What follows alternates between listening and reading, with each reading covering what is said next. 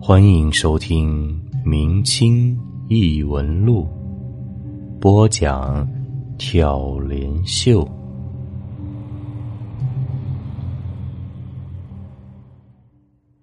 采参客，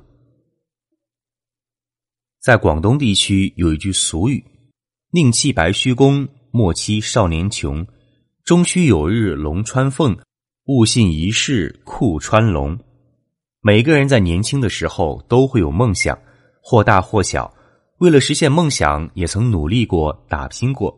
当然，也许在社会中摸爬滚打，最初的梦想渐渐远行，分明的棱角也被社会磨砺的光滑。不过，所谓君子爱财，取之有道。若是非分取财，不择手段，纵然一时风光，终难长保富贵。今天这个故事发生在清代末年。话说某地有个小伙子，家里并不富裕，早早的去拜了一个剃头师傅当学徒。所谓学三年，帮三年。学了六年后，小伙子独自开了一个小摊，做点剃头生意，也可以温饱，勉强还可以存下几块钱来。渐渐的，人也长大了，小伙子长得一表人才。俗话说。男大当婚，女大当嫁。他的摊子摆在街上南货店的对面，有时候会去买点杂货。南货店掌柜有个女儿，一来二去，两个人认识了，双方也渐渐有了好感。小伙子好不容易存到了十五块大洋，自己也没有父母，就托了街上一位能说会道的大婶，买了好几色礼物去南货店提亲。可是。好梦从来最易醒，这小伙子一腔热情被老板一盆冷水浇了个透心凉。人家压根看不上他这个摆剃头摊的，不但礼物给退了回来，还说他癞蛤蟆想吃天鹅肉。南货店老板托媒人带回来几句话：“等你自己也有个店，再来提亲吧。”这小伙子被羞辱一番，丢尽了脸面。从此以后，就在街上消失了。走的时候，也没有人知道他去了哪儿。这一走就是十多年。有人说曾经在北京城见过他，但是具体做什么，就没有人知道了。十多年后，这个小伙子又出现在了当地。当然，今时不同往日，他不再是那个穷酸的剃头匠。而是衣着光鲜，带着一大批家丁仆人衣锦还乡了。小伙子回到昔日摆摊的地方，改变的并不多，那家南货店依旧还开着。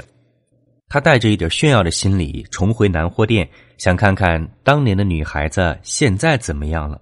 但是一问下来，结果让他大吃一惊。原来当天他被拒绝后不告而别，那位女孩子从此郁郁寡欢。不到一年，被父母嫁给隔壁镇上一个开银楼的。嫁过去后，性情还是没什么改变。不到三年，就一病不起，没过多久就去世了。听到这个消息，小伙子心里自是无限惋惜，于是问了姑娘坟在哪儿，亲自前去祭扫一番，又顺便去当地一个道观中转了一转。这个道观中的管事道人和小伙子是幼年的同伴，见到昔日小伙伴回来，第一眼还没认出来。谁能想到，昔日的穷小子如今变成了阔绰富豪？这小伙子出手大方，给观里添了不少香油。道人呢，请他去客堂奉茶，两个人也好叙叙旧。道人在端茶给他时候，无意间碰到了他的手指。当时正是六月三伏天，可是，一碰之下，这道人感觉一股寒意透过指尖传来，他心里一愣，表面上没说什么，心里却留了个心眼儿。两人坐在一起拉拉家常，小伙子说自己十多年前离开故乡去了北京，在那里遇到了一位年老的深客，所谓深客。就是在东北长白山采集人参来贩卖的采参人，若是能挖到一两颗极品好参，转手贩卖就是一笔大数目。普通生客都穿着破烂，而这位却衣着光鲜，看起来与众不同。小伙子一心想着和他去山里挖参。刚开始，这深客并不同意，说这挖参的手艺千金不传，教会了徒弟就饿死了师傅。小伙子并不气馁，跟着他一直出了关，连续跟了一年多，终于诚心感动了深客，收他为徒。带他进山。说起采参，这个深刻与众不同。别人都是白天进山，晚上歇息，他却是白天睡觉，晚上进山，带着火把到处乱窜。可是每次都能有些收获。不过具体怎么找到人参的，那位老深客一直没有告诉他。到了某一处，他就让小伙子在旁边站着，他一个人独自进去转一圈。回来时，手上就提着一个搭着红线的人参。直到有一天，老申客下山时，一不小心脚一滑，摔断了腰骨，躺在床上再也起不来了。也许老申客看着自己时日无多，就把小伙子叫到床前，告诉他：“这两年多来，你跟着我，我并没有教你什么采参的手艺，并不是我不教你。”而是我不是什么本分的财神人，也没有什么财神技术。唉，我之所以每次都能踩到参，是因为我供了这个。一边说，一边从自己怀里掏出一个东西来。这个东西像是一个小茶壶，上面层层叠叠贴了好多道黄纸。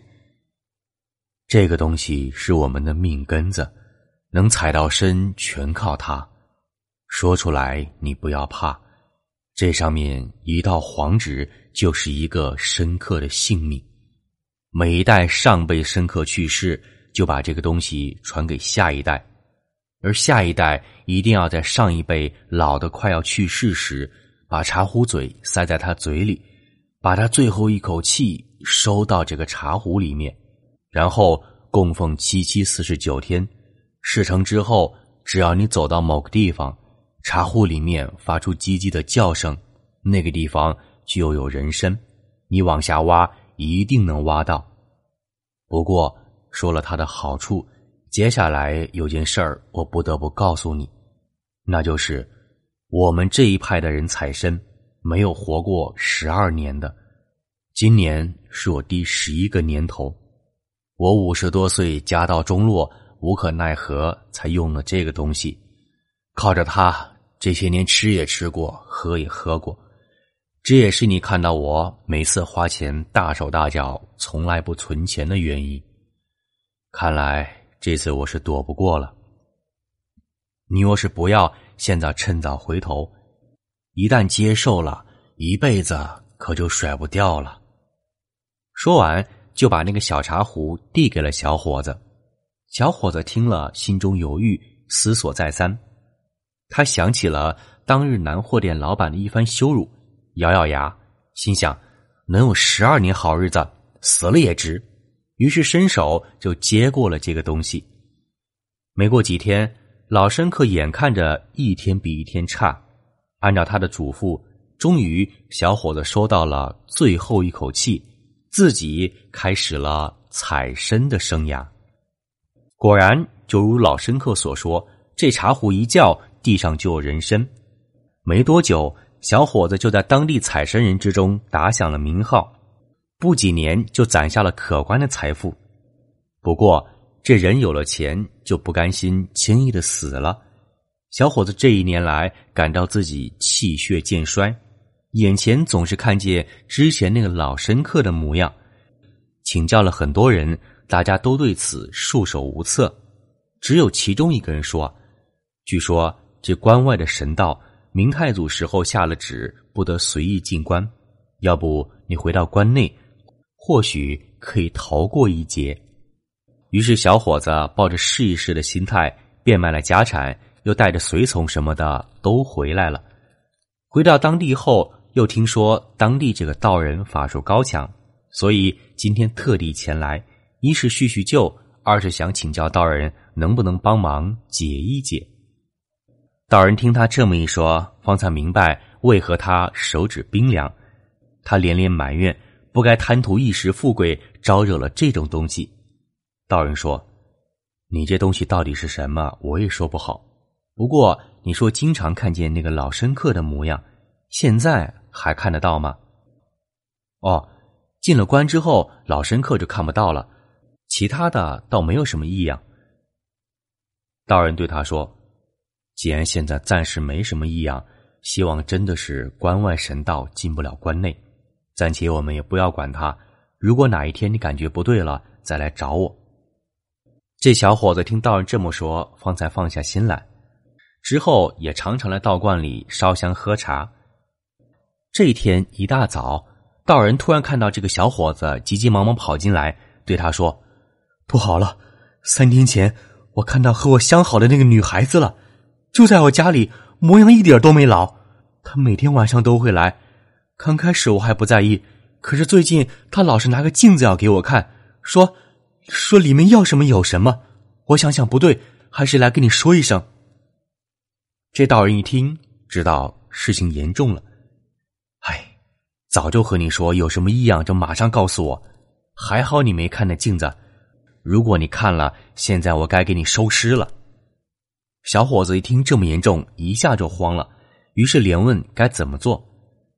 道人让小伙子就在道观里住下。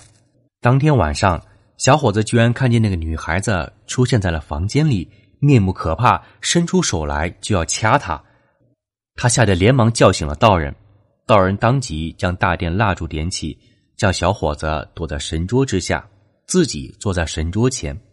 不一会儿，大殿前刮起了一阵旋风，但是那股风只在庭院里打转，并不能进殿。道人正襟危坐，激庆一声，开始念诵《玉书经》。这时，外面传来一个苍老的声音，一会儿又变成一个女孩的声音，过一会儿又传出一群人叫骂的声音。道人不为所动，只是念诵《玉书经》。也不知过了多久，风声渐渐的小了，大殿外面也变得寂静无声。此时。道人方才长舒一口气，敲敲桌子，让小伙子钻了出来。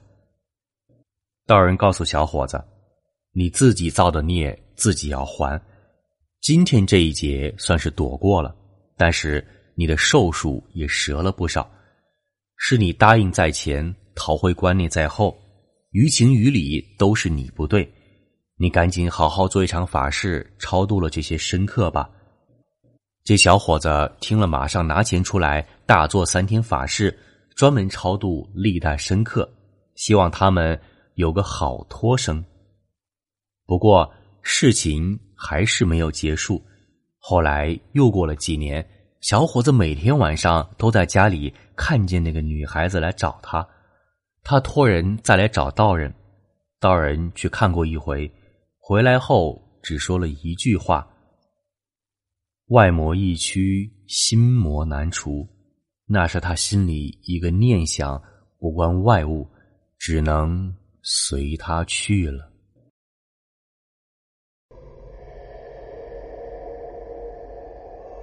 本集播讲完毕，感谢您的收听。如果您喜欢，请您评论、点赞、转发，咱们下集再见。